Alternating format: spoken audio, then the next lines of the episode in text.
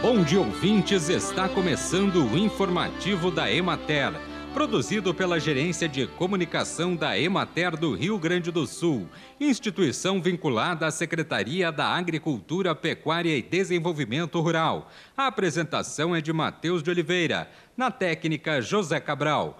A colheita do milho avançou de forma mais lenta no Rio Grande do Sul e chegou a 79% em grande medida devido ao aumento da umidade provocada pelas chuvas da semana, que impossibilitaram os produtores de entrar com as máquinas em muitas lavouras. Nas regiões de Passo Fundo e Frederico Westphalen, 95% da área plantada já está colhida. O rendimento atual evidencia as perdas de 60% e 65%, respectivamente.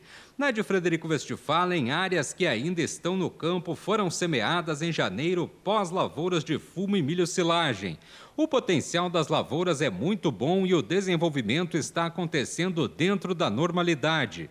Na regional de Santa Maria, o período de março e início de abril foi perfeito para as lavouras que foram implantadas com a retomada da umidade no solo em meados de janeiro.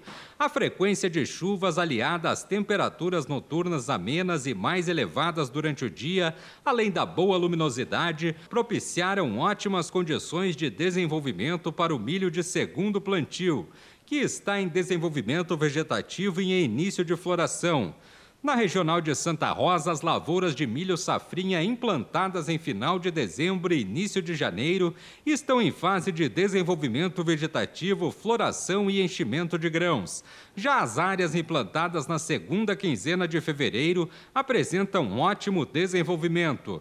O ponto de atenção dos produtores se refere às possibilidades de geadas nas próximas semanas tendo em vista que a maior parte das lavouras está iniciando o processo de floração. Bem, e por hoje é isso, nós vamos ficando por aqui, mas amanhã tem mais informativo da Emater. Um bom dia a todos que nos acompanharam e até lá!